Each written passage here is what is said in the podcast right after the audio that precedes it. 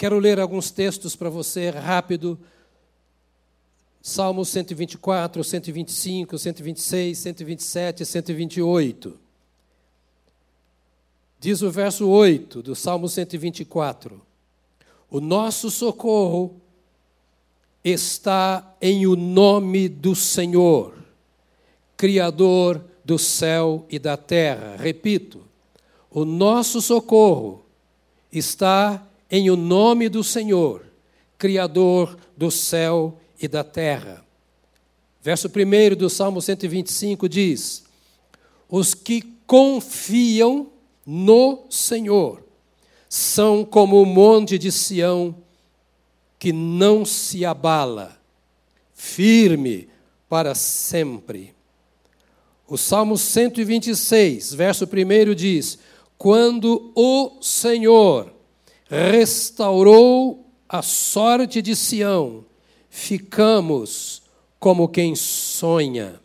O Salmo 127, o verso 1 diz: Se o Senhor não edificar a casa, em vão trabalham os que a edificam. Se o Senhor não guardar a cidade, em vão vigia a sentinela. E o Salmo 128 diz: Bem-aventurado aquele que teme ao Senhor e anda nos seus caminhos. E o verso 5 diz: O Senhor te abençoe desde Sião, para que vejas a prosperidade de Jerusalém durante os dias da tua vida. Vejas os filhos de teus filhos e paz sobre Israel. Como eu disse no domingo passado, hoje eu quero falar para os filhos. Não vou caracterizar esta fala de hoje como um sermão, mas como um conselho. Conselho de um pai, de um sogro, de um avô, mas acima de tudo isso, um conselho de Deus, o nosso Pai. Há cerca de dois milhões de anos,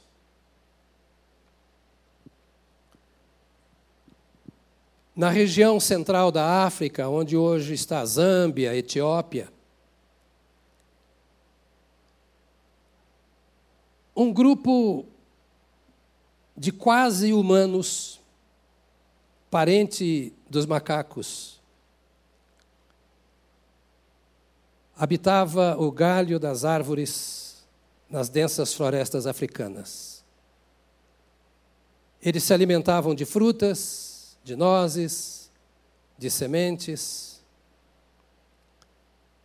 Tinham habilidade de descer dos galhos, de andar eretos Parentes os macacos, meio homens, quase humanos, embora um pouco inferiores a nós humanos de hoje. Vagavam pelas florestas, pelos campos daquela região, já estavam começando a comer carne, moravam em cavernas, alguns deles provavelmente construíam as suas casas, suas choupanas de alguns galhos e capins. Ainda não falavam porque não tinham desenvolvido a sua voz, laringe não funcionava ainda bem, não estava desenvolvida. Não eram muitos,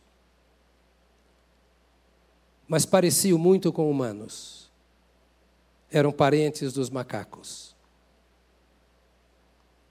que se desenvolveram ao longo do tempo, caminhando de um lado para o outro, de alguma forma criaram canoas e atravessaram para ilhas, de ilha em ilha, até chegar onde hoje é a Índia, depois a Europa. E aqui estamos nós Dois milhões de anos depois, desenvolvidos, humanos, com uma história linda para contar. É isso que você ouve na escola, que você ouve nas universidades, que você lê nos principais livros. Best-sellers estão contando assim a história da humanidade.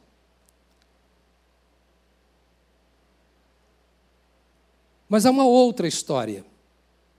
E você e eu podemos escolher em qual delas acreditar. O que a Bíblia nos conta não é isso que eu acabo de dizer para você e que os nossos intelectuais têm contado. Porque me parece que na história dos intelectuais é um ser sem alma, um ser sem graça, meramente animal e não humano, que não expressa amor, que não expressa graça, e eu não sei como muita gente, tanta gente, tem coragem de crer em algo assim. A Bíblia nos conta a história de um Deus, que é o Criador dos céus e da terra, soberano, onipresente, onisciente, onipotente,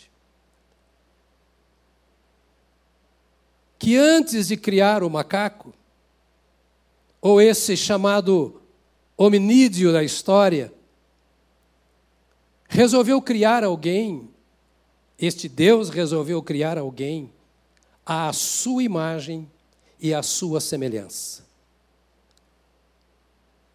E para que este alguém fosse criado, conta-nos as Sagradas Escrituras que Deus criou tudo aquilo que existe na terra primeiro.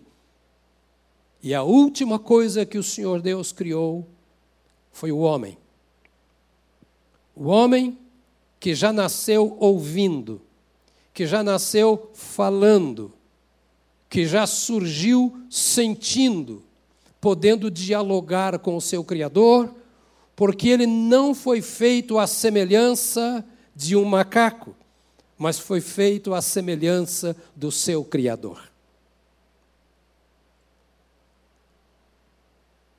E a Bíblia nos conta que esse Deus, que é comunidade, Pai, Filho e Espírito Santo, criou o homem e a mulher e colocou-os no jardim do Éden e vinha conversar na viração do dia, todos os dias, mantendo comunhão com a sua criatura. Deus, o Pai e Criador, compartilhando o seu coração o seu propósito, a sua própria vida, alguém que foi criado à imagem de quem o criou. O criou e lhe deu a família, para que assim como Deus é trino e vive e existe e coexiste em comunidade, o ser humano também existisse e coexistisse numa comunidade semelhante à do seu pai, do seu genitor, do seu criador, do seu Deus. E a Eva, o Senhor dá o potencial de ser mãe. E ainda que depois do pecado, ela gera os seus filhos, Caim e Abel. E a partir dali vem a multiplicação dos seres humanos, que chegou até mim e até você. A diferença entre as duas histórias, entre a história da chamada ciência e a história das Sagradas Escrituras.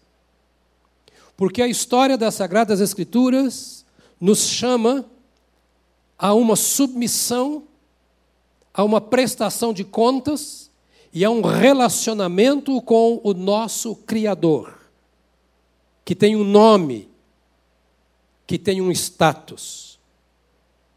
Ele é o nosso Deus, o Senhor e Criador de todas as coisas. E os textos que nós lemos nos reportam sempre a um relacionamento com esse Senhor.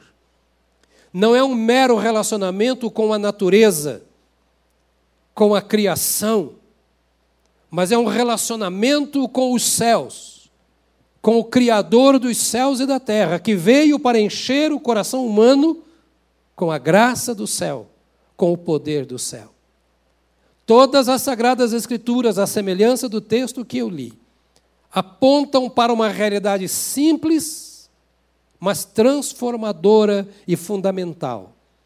A realidade de que Deus é o Criador, de que Deus é o Senhor e de que nós não podemos viver sem um relacionamento com este que sustenta com sua graça, poder e misericórdia toda a criação.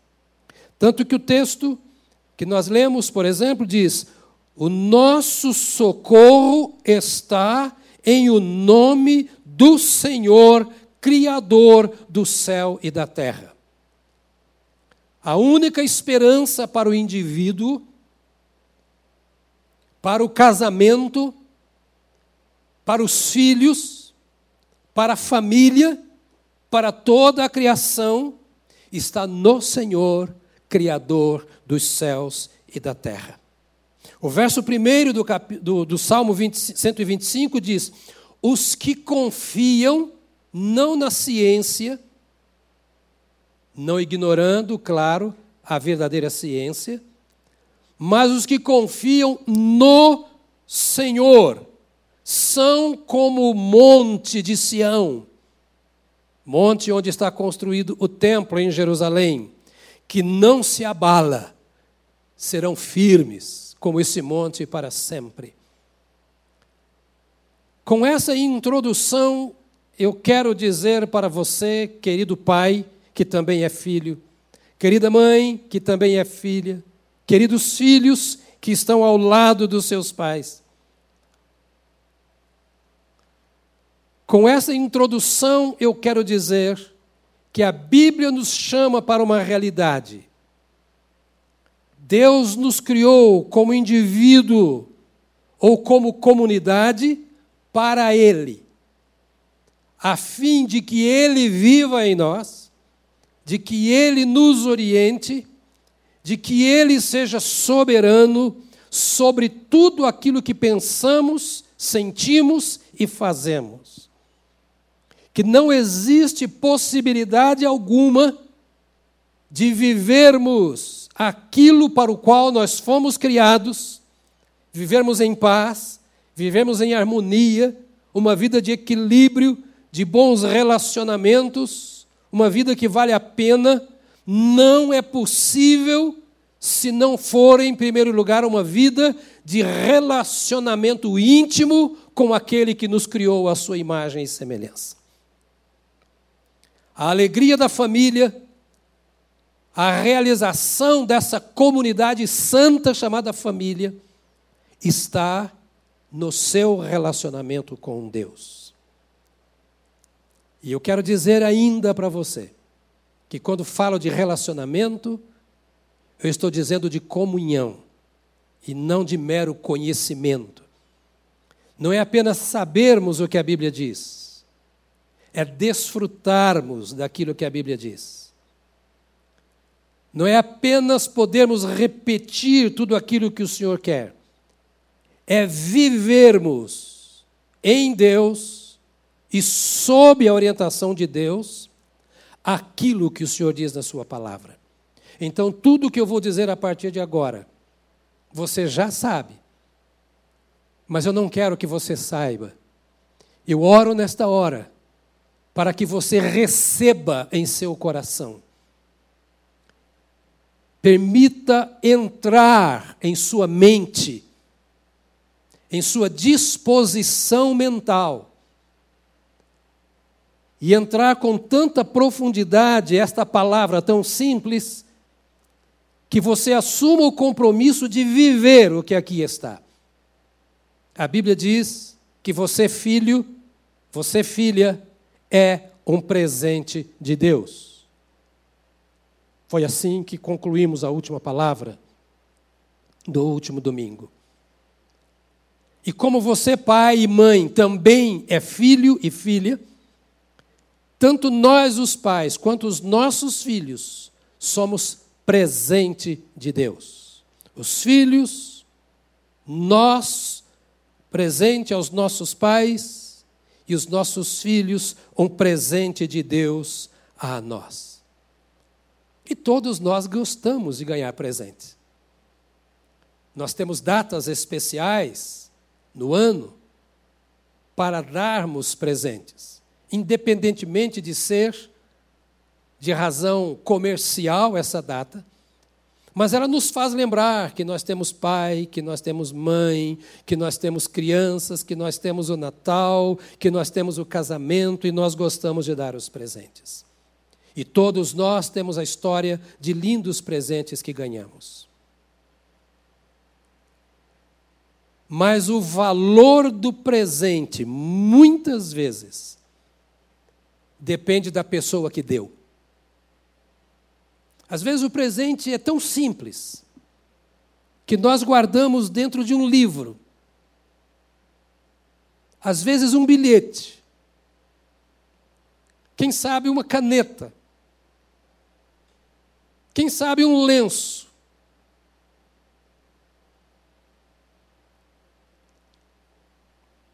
Meus pais tiveram como primeiro filho uma filha que se chamava Ruth. Eu não a conheci. Eu sou o último dos filhos. A Ruth morreu com um ano e oito meses. Eu já garoto via na gaveta, no guarda-roupa do meu pai, um lenço de seda lilás,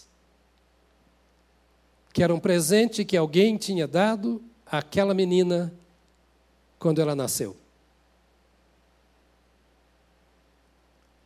60 anos depois, aquele lencinho estava guardado e se sabia quem tinha dado. O presente é muito valorizado por quem dá. E a Bíblia diz que o filho é presente de Deus. Dá para você imaginar, querida mãe, querido pai, o significado do seu filho? Ele não é resultado de uma mera relação conjugal. Ele faz parte de um plano eterno. A sua filha faz parte de um plano eterno, é um presentaço. Deus lhe deu a sua filha. Deus lhe deu o seu filho. E talvez você diga até assim: eu não havia planejado. Deus havia planejado.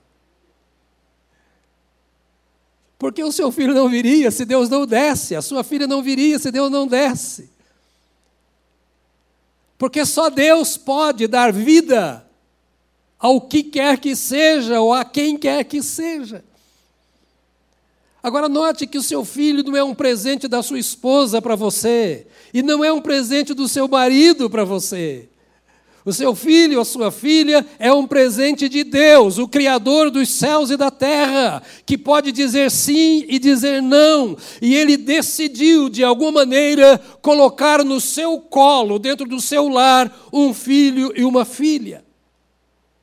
E talvez um filho e uma filha que não nasceu do ventre das, dessa mãe, ou de sua, do seu ventre, mãe, de você, pai mas que foi colocada no seu colo como um presente de Deus trazido por alguém.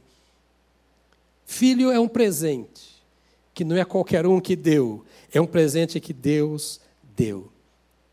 Quanto nós desejamos ter filhos, quanto nós almejamos ter os nossos filhos. Agora todos somos filhos, então a pergunta é: quanto eu valho como filho? Qual é o meu valor como filho? O pai, a mãe e o filho que está sentado ao lado, quem sabe agora no sofá, você pode responder quanto você vale?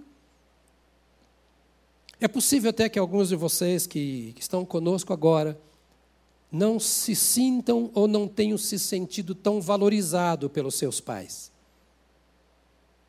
Talvez tenha sido maltratado, talvez tenha sido deixado, abandonado pelos seus pais. Talvez você não fale a mesma linguagem com seus pais. E você tem um punhado de desculpas e de descontentamentos, e os pais também, por esta relação não estar tão boa. Eu queria chamar a sua atenção para que você entenda, creia e coloque em prática esta palavra de Deus.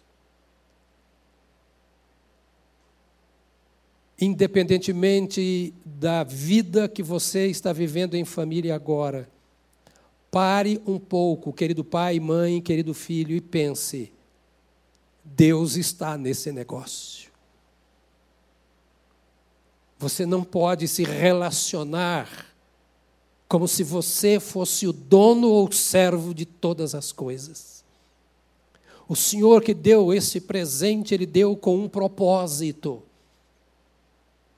Ele não deu um boneco para nós pais brincarmos e não fez do filho um boneco que não tenha sentimentos e que não possa perceber a vida. E se o relacionamento filho querido, filha querida, com o pai e a mãe não vai bem, e você já tentou de todas as formas resolver a questão e não conseguiu, eu chamo a sua atenção para uma bênção que a palavra de Deus coloca à sua disposição. E vou desenvolver isto daqui a pouco mais. O primeiro passo é você entender que você deve atender ao propósito de Deus para a sua vida e viver bem com seus pais, perdoando quando necessário. Não são poucas as vezes que os filhos precisam perdoar o pai. Se nada dá certo, perdoe. Se as coisas não vão bem, perdoe. Considere o quanto Deus ama você. Considera que foi Deus quem te deu como um presente aos seus pais, e muitas vezes a melhor forma de ser um presente é perdoando, para que o coração deles seja alcançado em primeiro lugar pelo seu coração. E você, como filho, que em primeiro lugar é filho de Deus. E essa é uma das razões de eu ter lido aqui o salmo. O nosso socorro está em nome, em o nome do Senhor, o Criador dos céus e da terra. A nossa ajuda não está no nosso conhecimento, não está na nossa alegria, não está na nossa tristeza, a nossa ajuda não está nos nossos lucros ou aptidões. A nossa ajuda está, de fato, no socorro que vem, ou no Senhor que nos presta o socorro. Portanto, é preciso nós, os filhos, entendermos que o primeiro objetivo de Deus nos dar como presente aos nossos pais é que nós enriqueçamos a vida dos nossos pais e, às vezes, no momento em que eles estão em miséria moral e espiritual, é que nós chegamos como aquele presente que diz: Estou aqui como uma manifestação do amor de Deus para com a sua vida, e não como um problema. Estou aqui para compreender o estado em que você se encontra, ainda que você não consegue compreender o meu estado. Estou aqui como uma bênção que Deus te deu, e eu quero fazer diferença nesse distanciamento que existe entre nós. Malaquias diz que antes do grande dia, o Senhor haveria de converter o coração dos pais aos filhos e o coração dos filhos aos pais. Esse dia glorioso de Jesus Cristo chegou em nossa vida, quando o nosso coração foi transformado pelo poder salvador de Jesus. E por isso nós podemos promover, queridos filhos, como filhos, sempre que necessário, esta conversão dos corações. o nosso ser dedicado aos nossos pais, ao ponto de conquistar o coração dos nossos pais, para que também seja nosso. Para que isso aconteça, duas coisas são necessárias. Em primeiro lugar, a conversão do nosso coração a Jesus Cristo. Isso significa entregar a nossa vida ao Senhor Jesus Cristo, a fim de que, por meio de Cristo, os planos de Deus aconteçam em nossa vida. Seja você criança que me ouve agora, ou já mais velho, qualquer recurso que nós precisamos na vida está em Cristo Jesus. E a única maneira de nós sermos aquilo que Deus espera que sejamos, aquilo para o que fomos planejados por Deus, é nos entregarmos a Jesus. E entregar a nossa vida a Jesus significa ouvir aquilo que Deus diz, a vontade de Deus em relação a nós. E reconhecer que sem Jesus Cristo nós não seremos isso que Deus espera. Mas que ao entregarmos a nossa vida a Cristo, um novo e vivo caminho se abre. Um novo tipo de relacionamento começa. Porque todos os relacionamentos que nós teremos, a partir de então, serão por meio de Jesus Cristo. Seja o relacionamento com nós mesmos, o relacionamento com a nossa família, com os outros, ou o relacionamento com Deus, o nosso Criador só se estabelece por meio de Jesus Cristo. Jesus disse: Quem me vê a mim, vê ao Pai. Eu sou o caminho. E o único caminho pelo qual você pode se relacionar com o Pai. A Bíblia diz: quem tem o filho tem a vida, mas quem não tem o filho, a ira de Deus sobre ele permanece. Jesus é o começo de tudo. Ele veio exatamente para nos resgatar e colocar no lugar que nós devemos estar como criatura de Deus. Jesus Cristo veio para transformar não apenas a nossa maneira de pensar, mas a nossa existência, o cerne da nossa vida. Jesus Cristo veio nos fazer filhos de Deus, para sabermos ser filhos dos homens. Jesus Cristo veio nos dar vida para que possamos desfrutar da vida para a qual nós fomos criados em Deus. E isso só é possível se o Espírito Santo nos conduz. A primeira coisa que nós precisamos para vivermos bem é, de fato, a nossa conversão a Cristo. E a segunda coisa que nós precisamos é permitirmos que o Espírito Santo nos torne obedientes à palavra de Deus. Queridos, eu disse que a palavra é simples nesta ocasião, mas ela é vital.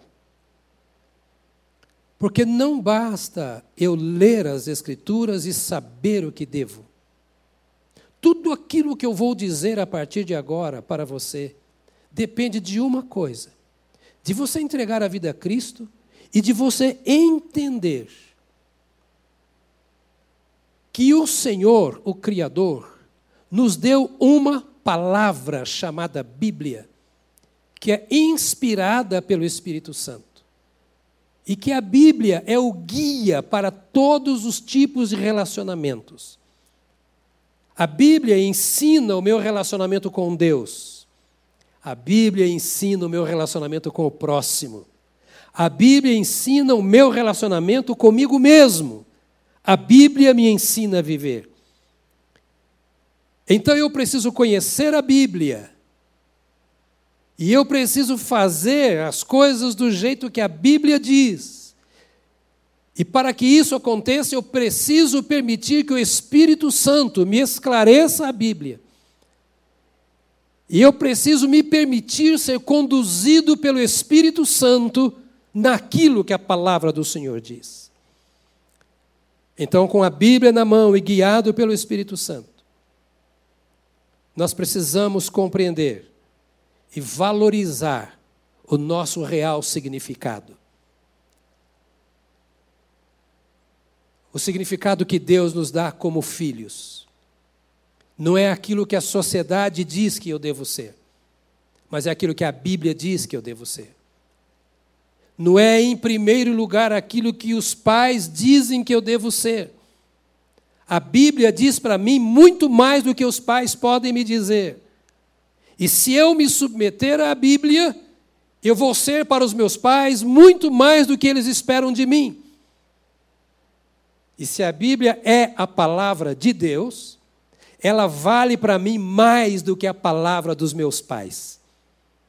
É a Bíblia que diz se eu presto ou não presto.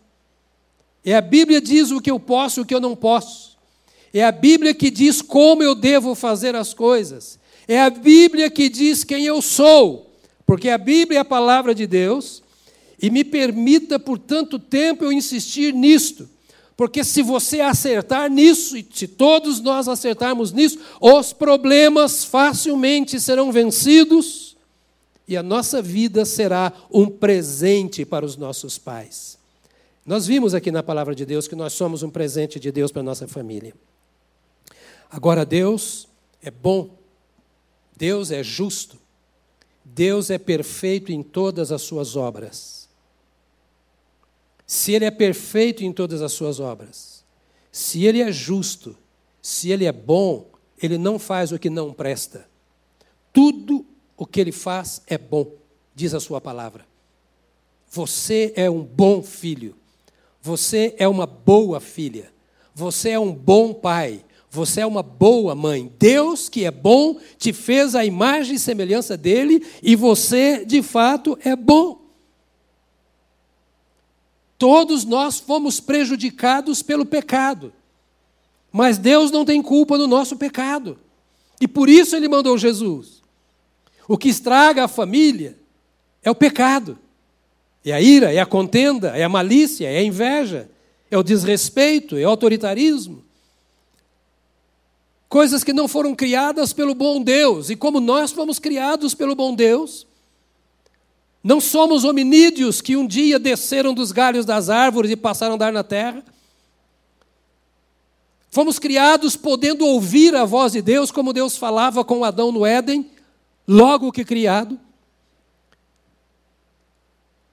O Espírito Santo se dispôs a agir em nosso coração desde que estávamos no ventre da nossa mãe.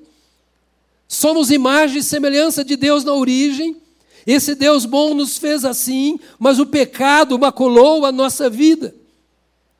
Mas o fato de termos sido marcados por coisas tão ruins muitas vezes na vida, termos sido, quem sabe, apedrejados dentro da nossa família, tido pais que não nos respeitaram, quem sabe, quem sabe alguém que me ouve foi violentado pelo seu próprio pai, desprezado pela mãe. É preciso entender que o bom Deus que nos fez bom, porque a Bíblia diz que quando ele terminou a criação, ele disse: É bom o que eu fiz, e Deus não erra nos seus valores.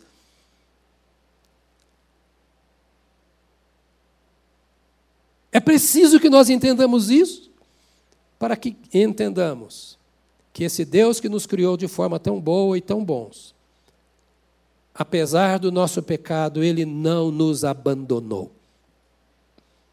Ele está presente. Ele te valoriza da mesma maneira que valorizou o homem depois de soprar na sua narina e vê-lo de pé, apto a ouvir. E, sobretudo, em primeiro lugar, apto a ouvir o Senhor nosso Deus.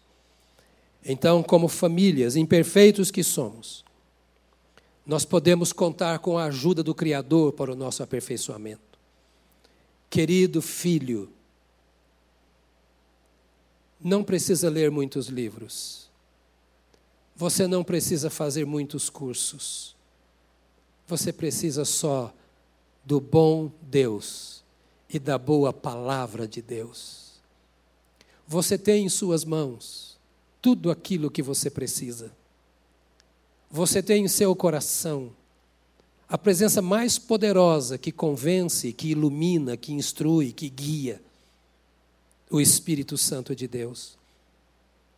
Ouça o que a palavra do Senhor nosso Deus diz ao seu coração. O começo da vitória na vida, na caminhada na terra, no relacionamento familiar ou com os nossos semelhantes, está exatamente no fato de nos curvarmos diante desta palavra do Senhor nosso Deus e de assumirmos com integridade esta verdade que Deus diz na Sua palavra. O filho não é problema para o pai, você é um presente de Deus para o pai. Assuma isso, eu quero ser bênção na vida do meu pai e da minha mãe, independentemente do que eles são ou fazem. Eu sou um indivíduo, eu sou uma pessoa, e eu quero ver a minha casa transformada. Eu quero ver o meu pai cheio do Espírito Santo. Eu quero ver a minha mãe cheia do Espírito Santo. Eu quero ver os meus irmãos consagrados ao Senhor. Eu, como filho, quero ver a paz do Senhor no meu lar. Eu quero ver a minha família sendo sal e luz na terra. Eu, como filho, quem sabe ainda pré-adolescente, ainda criança, adolescente, jovem, eu assumo o compromisso de ser aquilo para o que Deus me criou. Eu quero ser bênção na vida da minha família. Eu assumo esta, esta realidade que Deus me dá pelo Espírito Santo. Eu sou rica herança. Ainda que não digam isso a seu respeito, Deus disse e Deus sustenta a sua palavra. Eu quero terminar esta, este ponto dizendo a você: você precisa querer ser aquilo que Deus diz que você é. Porque Deus não te obriga a ser o filho que Ele programou para que você seja. Você precisa ser. E se você for, você será essa rica herança. Quero que você entenda outra coisa ainda, preciosa para o seu coração. Entenda que o relacionamento que você tem no seu lar, o tipo de relacionamento que você tem em família, é um recurso de Deus. Escuta bem, preste atenção. O que acontece nos seus relacionamentos familiares, a maneira como seus pais te tratam, como você se relaciona com os seus irmãos, é um recurso de Deus para revelar e para aperfeiçoar aquilo que você é. Deus usa tudo o que está acontecendo na sua casa para que você entenda quem você é. E para que você mostre, mostre se você está sendo aquilo para o que você foi criado por Deus. Está claro para você? Quando acontece aquela contenda em casa, você faz a pergunta: em resposta ao que está acontecendo. Eu estou agindo de acordo com aquilo para o que eu fui criado. Eu estou sendo aquilo que o Criador espera de mim. Não sei se o outro está sendo, seja o outro pai, a mãe ou irmão. O que acontece em casa, a maneira como eu reajo, mostra se eu estou sendo aquilo para o que eu fui criado. Então aquilo revela se estou ou não sendo. E revelando, os acontecimentos em casa cooperam para aperfeiçoar o meu valor. E é isso que muitas vezes me faz correr atrás, porque eu digo: não é para isso que eu nasci nessa casa, não é para isso que Deus me criou. Eu agi de forma que eu não deveria ter agido. Não porque os outros não mereçam que eu faça isso, mas porque não é para isso que Deus me criou. Deus não me criou para contenda, Deus não me criou para briga, Deus não me criou para disputa, Deus não me criou para ira, Deus não me criou para o pecado, Deus não me criou para mentira, Deus não me criou para imoralidade, Deus não me criou para divisão, Deus me criou para outras coisas. A pergunta é: eu, presente de Deus, fui criado para quê? Para enriquecer ou prejudicar a minha casa? Para ser bênção ou problema na minha casa. Agora eu fui problema, então eu vou reconhecer, ainda que meus pais não me digam, ainda que ninguém me diga, eu, à luz daquilo que sei para que existo, vou dizer: eu preciso melhorar.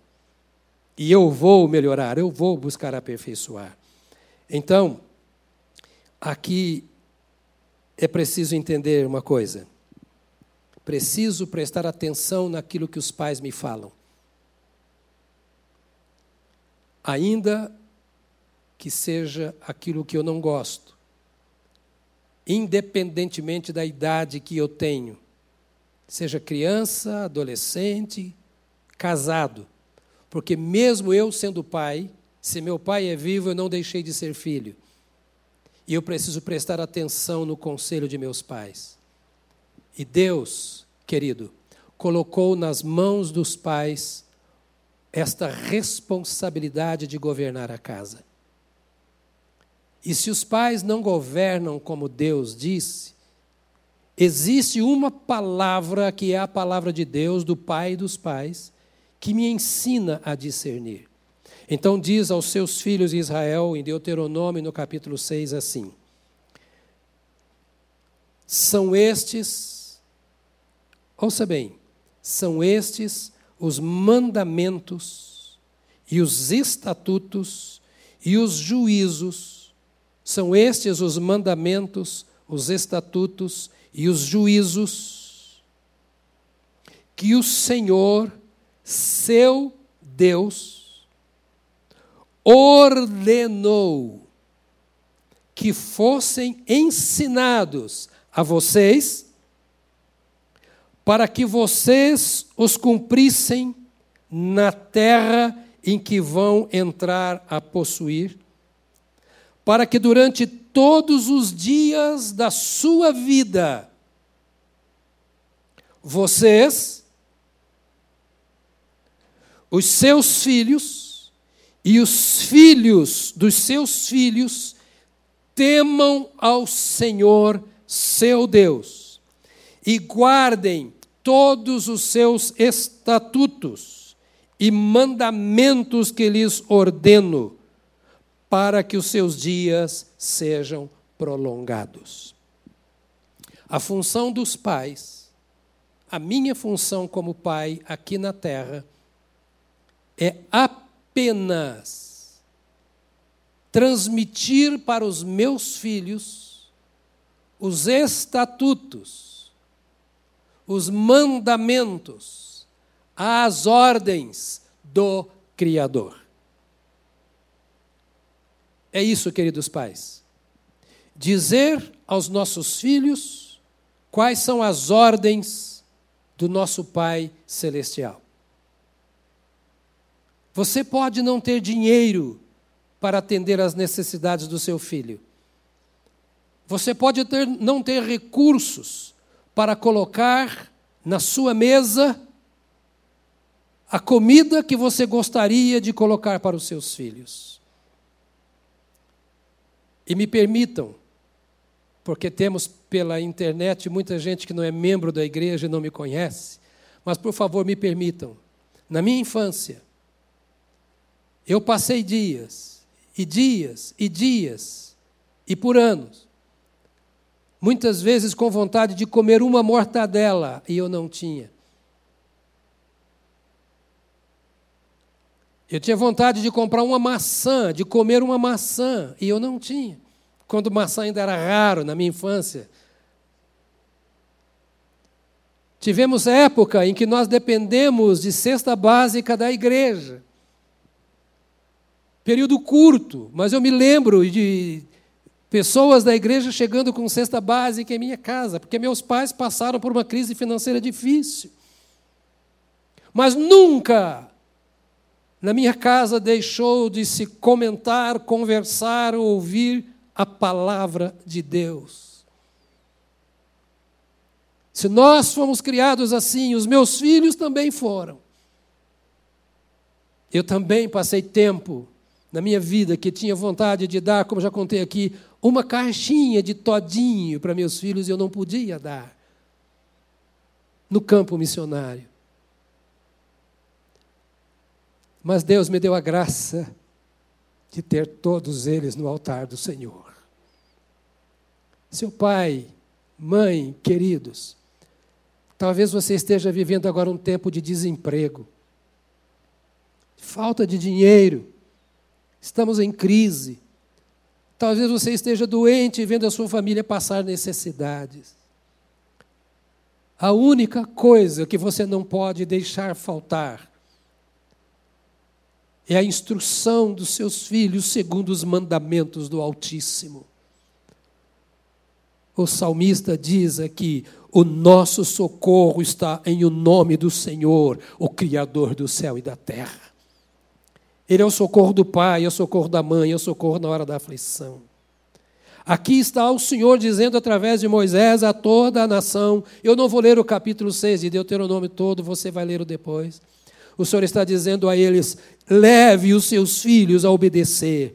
Portanto, escuta Israel e tenha o cuidado de cumprir esses mandamentos para que tudo lhes corra bem, filhos, filhas. Ouça os mandamentos do Senhor. Não ande segundo esse século. Não são os educadores em primeiro lugar. Não é a cultura em primeiro lugar. Não é o hábito dos seus amigos e desta geração que vai te fazer feliz. A Bíblia diz que você será feliz e os seus dias são prolongados se você ouvir a palavra de Deus. Ouça os seus pais quando te falam a palavra de Deus. Quando os seus pais ensinam as coisas de Deus, eles estão aperfeiçoando em Deus o presente que receberam de Deus. Quando nos casamos, eu dei de presente à minha esposa uma aliança. Quando fizemos as nossas bodas de prata, nós trocamos aliança. E mais tarde eu troquei de novo a aliança. E uma coisa que de vez em quando a gente faz é polir a aliança. Limpar, é dar brilho. É isso que a Bíblia está nos dizendo aqui. Quando nós, pais, ensinamos aos nossos filhos a palavra de Deus, nós estamos tirando deles as impurezas, nós estamos polindo. Então, filho, filha, não se enerve, não vire as costas, não faça pouco caso quando a mãe ou o pai assenta-se com você para falar sobre a palavra de Deus. É dessa maneira que os pais também se tornam um presente de Deus para você. Ouça os seus pais por meio deles, que muitas vezes você vai descobrir se você está certo, se você está errado. Deus te deu paz exatamente para isso. Acate as instruções e os ensinos da palavra que os seus pais passem. Mais um aspecto eu quero colocar para você. Aceite quando os seus pais te repreendem. Filho e filha precisa de repreensão. Repreender significa trazer de volta para o lugar de onde não devia ter saído.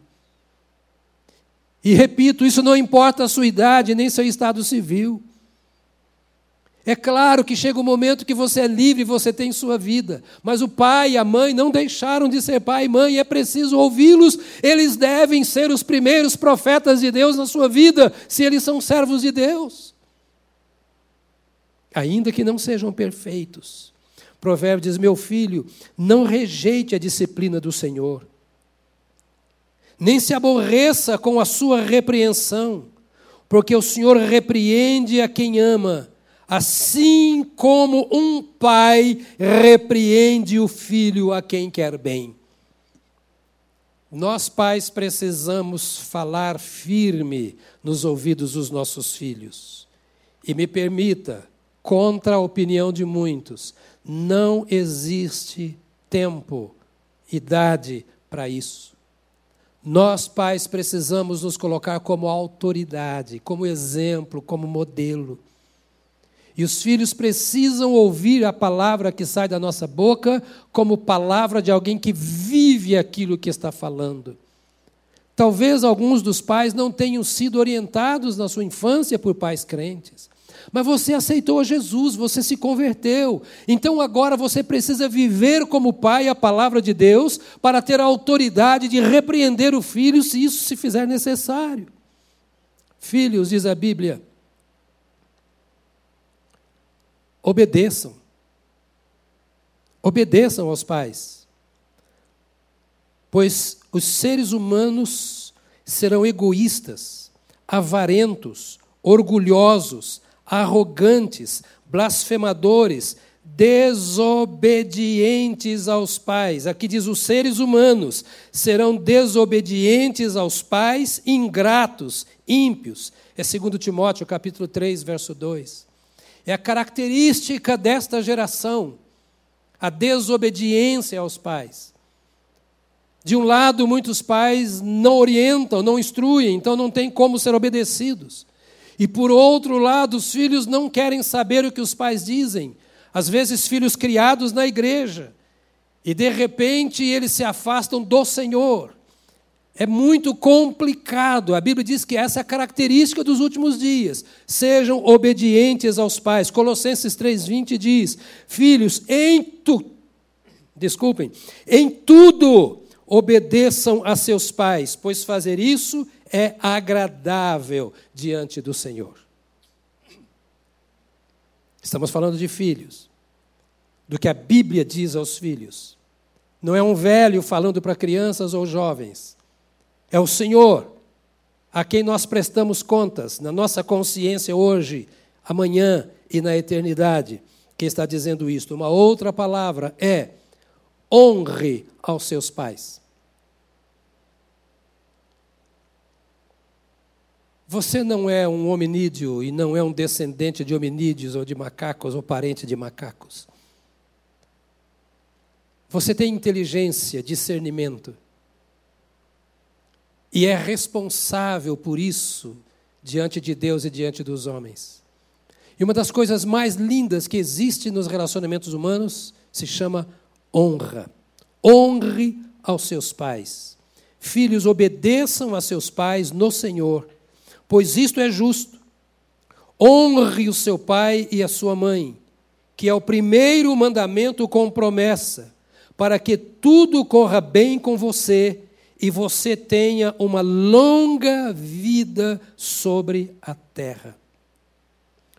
Honra quer dizer respeito, estima, reverência. Ouça.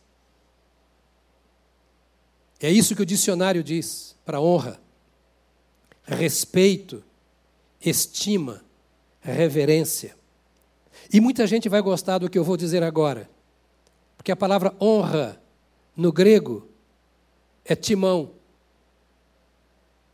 Quando você falar de timão, se bem que não tem tio, é timal. Muitos de vocês são corintianos. Não sei se infelizmente, mas. Timal é honra, que significa estima, reverência e respeito. A mão de Deus pesa sobre filhos que não honram os seus pais. Mas essa mão de Deus, a mesma mão, conduz a grandes bênçãos, porque ela promete honrar aquele que honra o Pai. E me permita outra vez, para isso não existe limite de idade. Para honrar pai e mãe, não existe estado civil, nível intelectual. Não existe status. Seu pai pode ser analfabeto e você ter um pós-doc. Mas você deve honra ao seu pai e à sua mãe. Independentemente de seu pai sua mãe ser um crente ou não, servir a Deus ou não, você deve respeito. Você deve honra. Você deve reverência. Você deve estima, independentemente do que eles fizeram contra você. A Bíblia não diz que eu tenho direito de tratar o mal com o mal, mas sim que eu tenho o dever de tratar o mal com o bem. Se você quer viver bem, quer ser feliz, diz a Bíblia que você deve honrar ao seu pai e à sua mãe.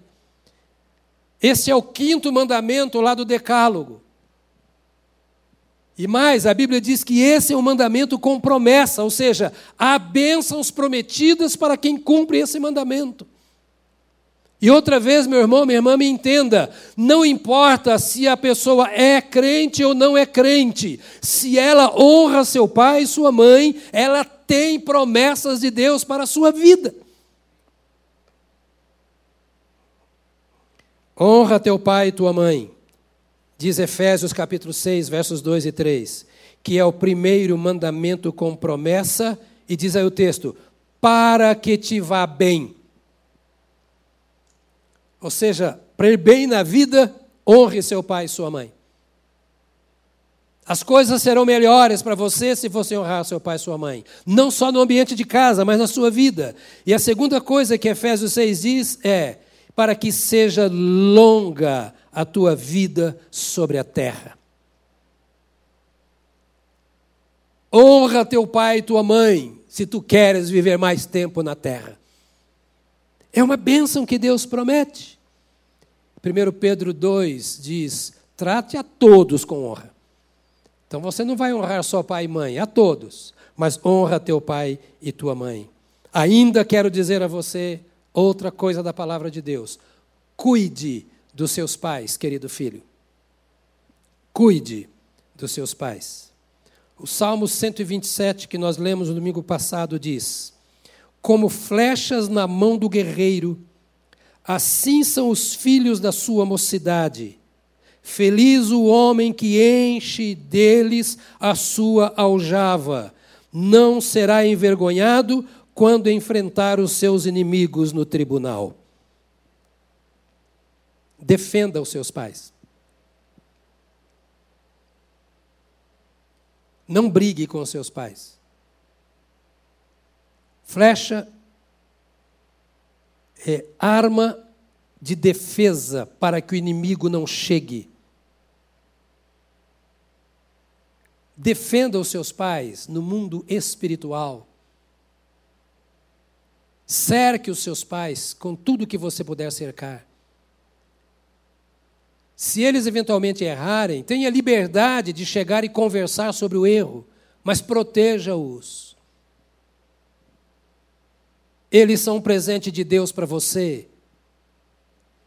E você será um extraordinário presente de Deus para eles se você os proteger. E quando seus pais forem idosos, Provérbios, capítulo 23, verso 22 diz: Escute o seu pai que o gerou, e não despreze a sua mãe quando ela envelhecer.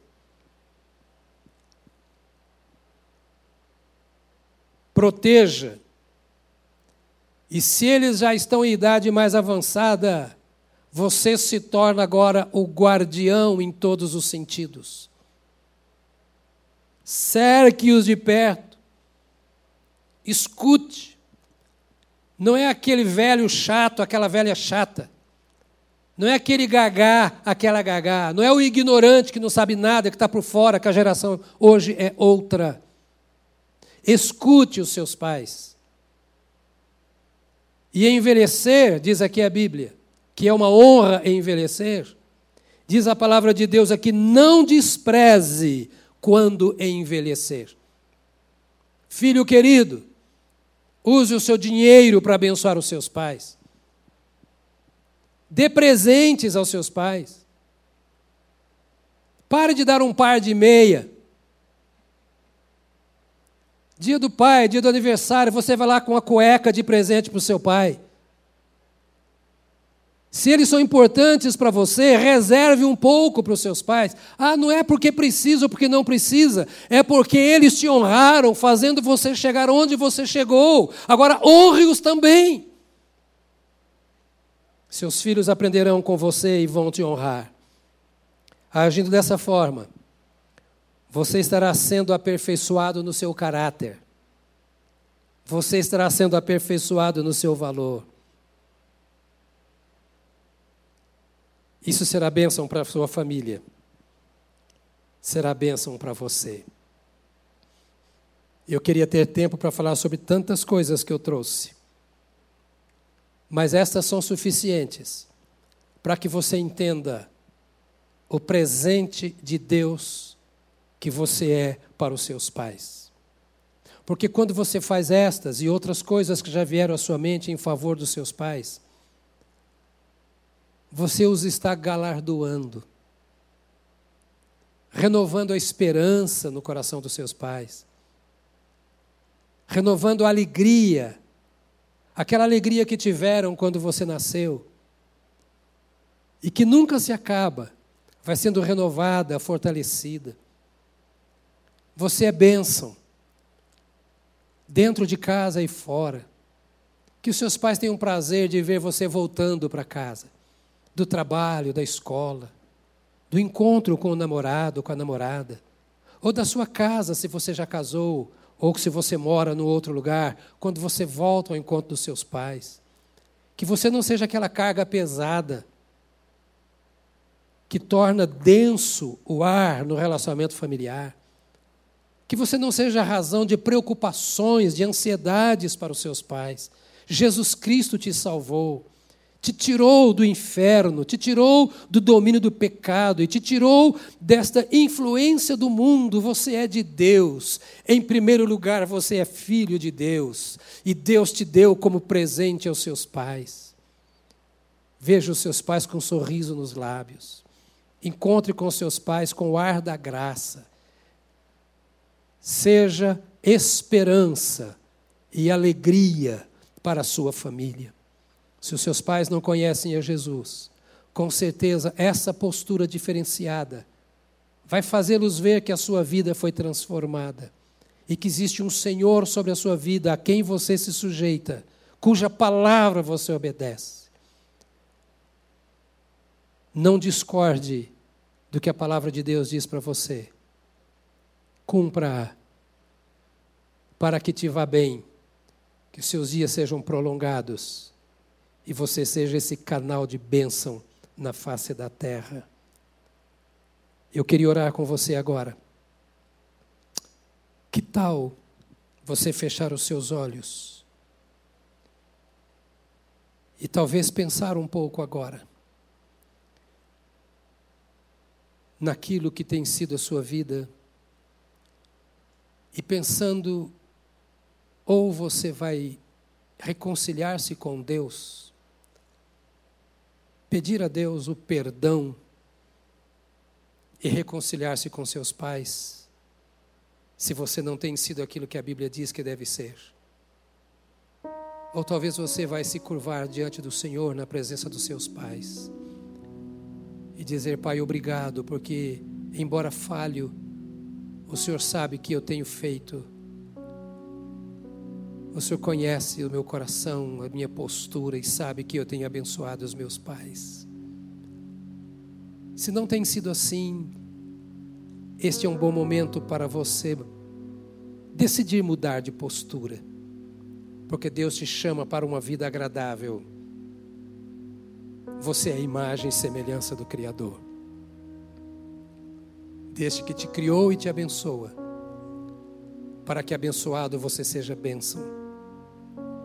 Talvez você esteja na igreja desde criança ouvindo tudo e tem sido mais influenciado pela cultura, pelo comportamento do presente século do que pela palavra de Deus.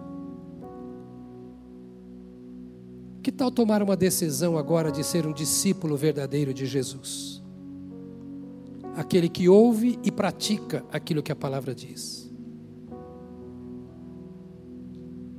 Ainda que seja custoso, difícil, mas seguir a Cristo é isto, é morrer para si mesmo. Fora disso é religião e religião não tem nada a ver com Deus. O Senhor chama o pai, a mãe, o filho, a filha, a família para ser dele.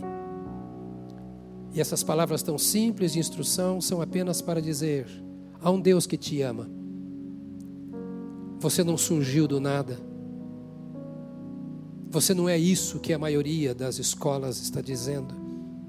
Você é isso que a Bíblia diz que você é a imagem e semelhança do Criador, para refletir o Criador, para viver de modo semelhante ao Pai eterno ao qual você pertence e diante de quem você comparecerá um dia.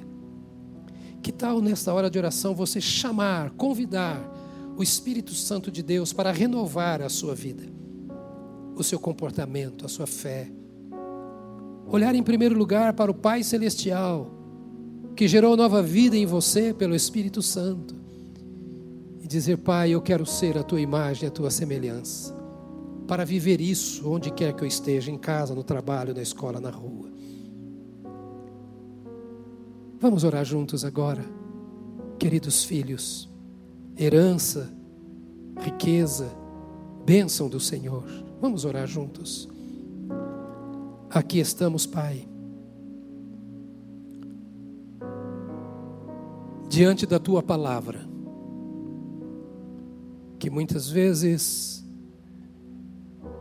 faz barulho em nossos ouvidos, nos provoca, nos incomoda. Mas a tua voz, por trás destas palavras, nos atrai a ti. Nós queremos que a tua voz seja mais alta do que as outras vozes aos nossos ouvidos, porque nós somos a tua imagem, a tua semelhança. Não queremos ser influenciados por aqueles que não creem em ti, que não te servem, não te obedecem.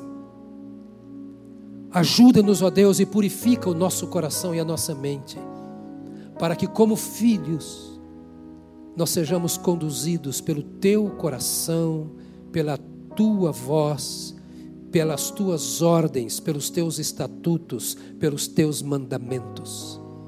Aviva no coração de cada filho e de cada filha o poder da tua palavra, para que, como presente do Senhor aos pais, estes filhos de fato enriqueçam a sua casa sobretudo aquele filho que é só na sua casa como servo do Senhor e que vive em ambiente de conflitos.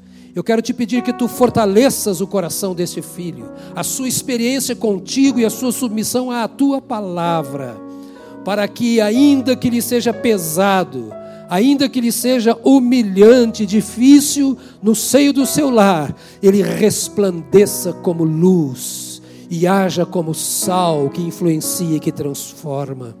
Estenda, ó Deus bendito, a tua mão sobre as nossas famílias, sobre cada um que me ouve nesta manhã, Ó Espírito Santo, tu sabes como ministrar a palavra de acordo com cada necessidade. Eu te peço que não falte a ação do Senhor em favor das nossas famílias. Ó Deus, esse tempo que estamos juntos, por tanto tempo dentro das nossas casas, que a tua presença de fato faça a diferença, que tu atues para mostrar quem de fato temos sido e para que esta revelação nos leve ao desejo e à busca de uma transformação sincera, em primeiro lugar, como filhos do Altíssimo, dado como presentes do Senhor a um lar que precisa de ti, a uma família que precisa te experimentar e que quer viver a tua presença. Faça de cada casa um templo, nosso Deus Faça de cada casa que me ouve um templo onde o Senhor seja sentido e adorado, onde a tua glória se manifeste. Ó oh, Deus, sopra para bem distante dos nossos lares e das nossas famílias toda a treva, toda a tempestade, toda a indiferença e reconcilia o coração dos pais com os filhos, o coração dos filhos com os pais. Traz um tempo novo neste mês que temos dedicado ao mês da família. Nós te pedimos que as nossas famílias sejam transformadas pelo teu poder e que a tua palavra encontre lugar de honra. Bendito exaltado e louvado seja o teu nome dentro das nossas casas, de acordo com a tua palavra, agora e sempre, em nome de Jesus Cristo. Amém, amém, amém.